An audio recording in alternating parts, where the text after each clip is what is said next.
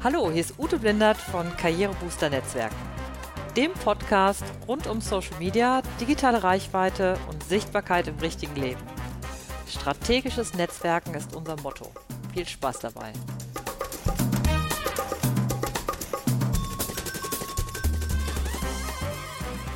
Hallo, hier ist wieder Ute Blindert von Karrierebooster Netzwerken. Und ich melde mich zurück mit einem Thema, über das ich schon mal öfters geschrieben und nachgedacht habe, nämlich mit der Frage, würden Sie 90.000 Euro ins Netzwerken investieren? Der ökonomische Blick aufs Netzwerken. Und dabei geht es um das Thema, dass wie kann ich eigentlich netzwerken und dabei so vorgehen, dass ich sowohl für mich wie auch für andere was richtig Gutes dabei herausbekomme. Jetzt muss man natürlich nochmal zurückgehen auf diese Summe. 90.000 Euro. Das hört sich nach wahnsinnig viel Geld an. Und wenn wir natürlich rundes runterbrechen, dann ist es auch wahnsinnig viel. Denn 90.000 Euro, wenn man das mal umrechnet, dann ist das, ja, in einer Stadt wie Köln ist es dann ungefähr ein Drittel einer Eigentumswohnung in einem halbwegs netten Viertel. Oder man kriegt so einen einfachen Tesla dafür. Also das ist schon eine ganze Menge. Ich habe den Cayenne, ehrlich gesagt, den habe ich jetzt mal weggelassen, weil vielleicht will den im Moment keiner mehr haben. Ja, und dabei ist ja die Frage, äh, wie komme ich überhaupt auf diese Zahl? Ist ja natürlich nicht so, dass ich einfach hingehe und sage so, hey, ich überlege mir mal eine schöne Clickbait-Überschrift, damit alle Leute zu meinem Podcast kommen und ich habe irgendwie keine Zahl dahinter und ich habe keine Idee dahinter, wie ich die zusammensetze. Sondern ich erkläre euch das natürlich. Also, meine These ist ja, dass der Aufbau eines Netzwerkes ungefähr zwei Jahre dauert. Wenn man davon ausgeht, dass man zum Beispiel noch kein Netzwerk hat oder nur so ein kleines, vielleicht aus dem Studium oder aus der Ausbildung und sich noch nicht mal so richtig systematisch damit auseinandergesetzt hat. Wer jetzt natürlich, was ich, auf einer bestimmten Schule war oder an einer bestimmten Uni studiert hat, der kann natürlich einfach schon so ein bisschen was an anderem Netzwerk mitnehmen, aber davon gehen wir jetzt einfach mal nicht aus. Also, wir gehen jetzt davon aus, Aufbau dauert zwei Jahre. So, jetzt kommt es natürlich ein bisschen darauf an, wie viel Zeit ich überhaupt habe, die ich einsetzen kann. Gehen wir mal davon aus, was ist so ein Wochenkontingent, was man ins Netzwerken investieren kann kann oder sollte. Das ist auch nur, das sind so Näherungswerte, sind Erfahrungswerte. Ich habe einfach mal Leute gefragt, die ich kenne, die einfach schon, sehr, die ich für sehr gute Netzwerke halte. Also die meisten sagen ja, ich brauche so zwischen drei bis zehn Stunden pro Woche. Das hört sich natürlich wahnsinnig viel an, aber zum Beispiel in zehn Stunden ist schon allein was damit, dass man sich mal mittags zum äh, Mittagessen trifft oder dass man zu einer Veranstaltung geht. All das kommt natürlich mit in dieses Zeitkontingent rein. Also drei bis zehn Stunden pro Woche. So, wenn man jetzt mal kalkuliert, eine Stunde, die ich sonst wo, für die ich sonst eine Rechnung schreiben würde oder die ich sonst kalkulieren muss, weil ich die nicht in meinen Job stecken kann, habe ich jetzt einfach mal mit 90 Euro angesetzt. Kann man auch diskutieren, ob das zu viel ist oder zu wenig, was auch immer. Wir nehmen jetzt einfach die 90 Euro. 50 Wochen im Jahr, weil vielleicht ist man mal eine Woche krank und dann ist ja auch noch Weihnachten und so weiter. Da fällt das einfach mal flach, außerdem ist es schöner zu rechnen.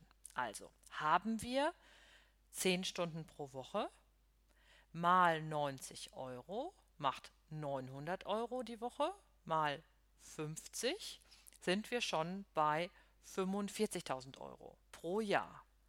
Netzwerkaufbau dauert zwei Jahre, also sind wir bei 90.000 Euro. Das ist ziemlich genau, ähm, also die 45.000 sind ziemlich genau so das Durchschnittsgehalt in Deutschland. Das ist also eine ganze Menge, die man sozusagen fürs Netzwerken investieren kann.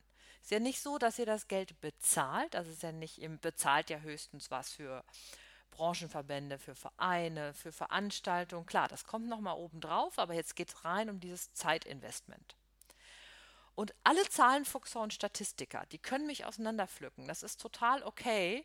Ähm, aber mir geht es erstmal darum, sich mal klar zu machen, dass Netzwerken einfach eine große Zeitinvestition ist und dass irgendwie kann man diese Zeitinvestition natürlich auch einen Strich drunter ziehen und sagen, das ist Summe X.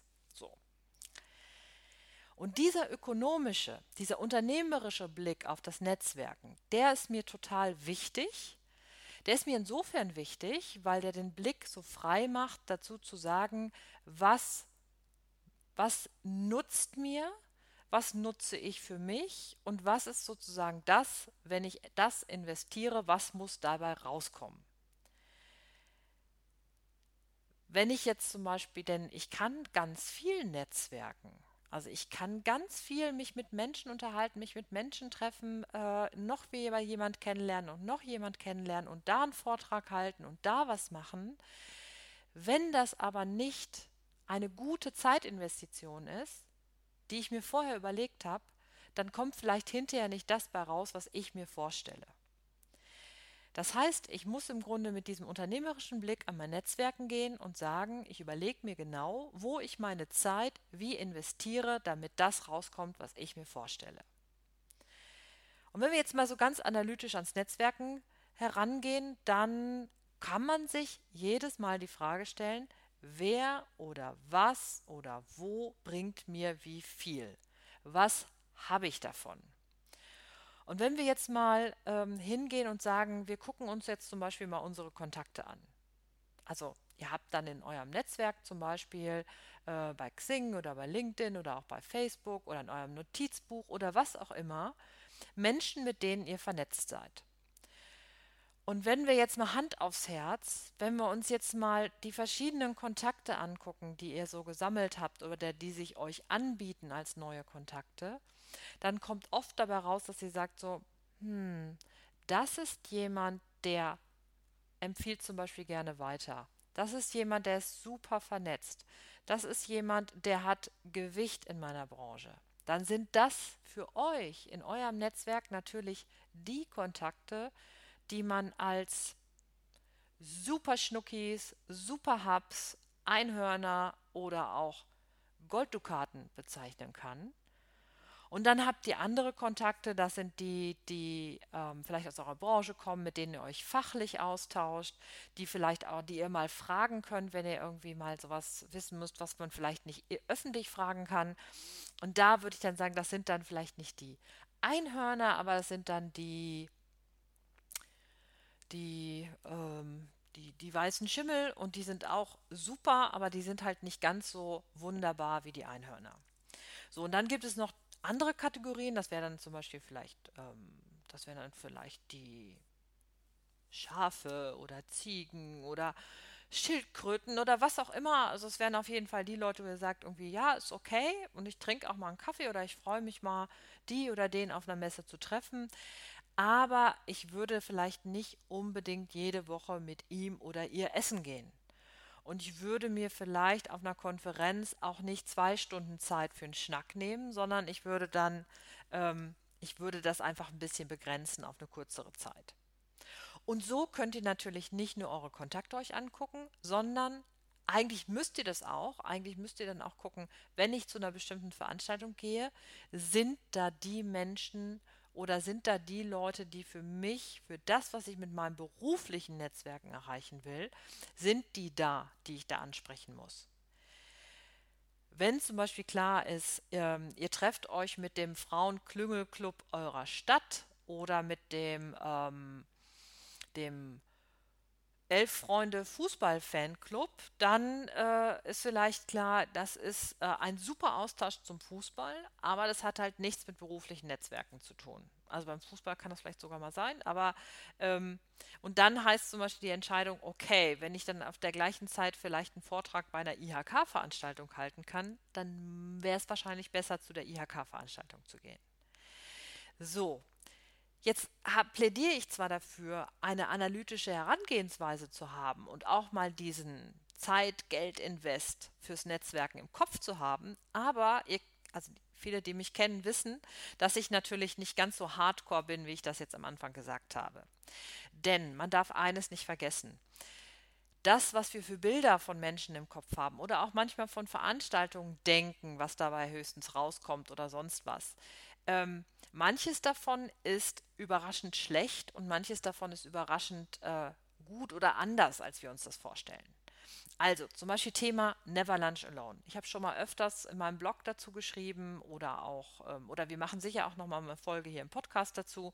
Das heißt, man trifft sich mit immer verschiedenen Menschen und geht mit denen essen. Das heißt, das Zeitinvest ist ungefähr eine Stunde bis zwei. Also wenn man von außerhalb kommt, sind es eher so zweieinhalb Stunden. Also ich investiere immer ungefähr zweieinhalb Stunden für so ein Mittagessen. Ähm, und ich mache das immer, dass ich zwischendrin gucke, dass es halt so sehr, ich mich vor allen Dingen auch mit Menschen treffe, wo ich denke, so ja, das ist auch wichtig, mal wieder mit denen zu sprechen. Aber auf der anderen Seite auch mal schaue, wer ist denn, wer hat denn Zeit, wer hat mich angesprochen, ähm, habe ich noch Zeit in der Woche und so weiter. Und manchmal sind diese Mittagessen und diese Begegnungen, die man jetzt gar nicht so, mit denen man gar nicht so viel erwartet, da kommen dann meistens die tollsten Sachen bei raus.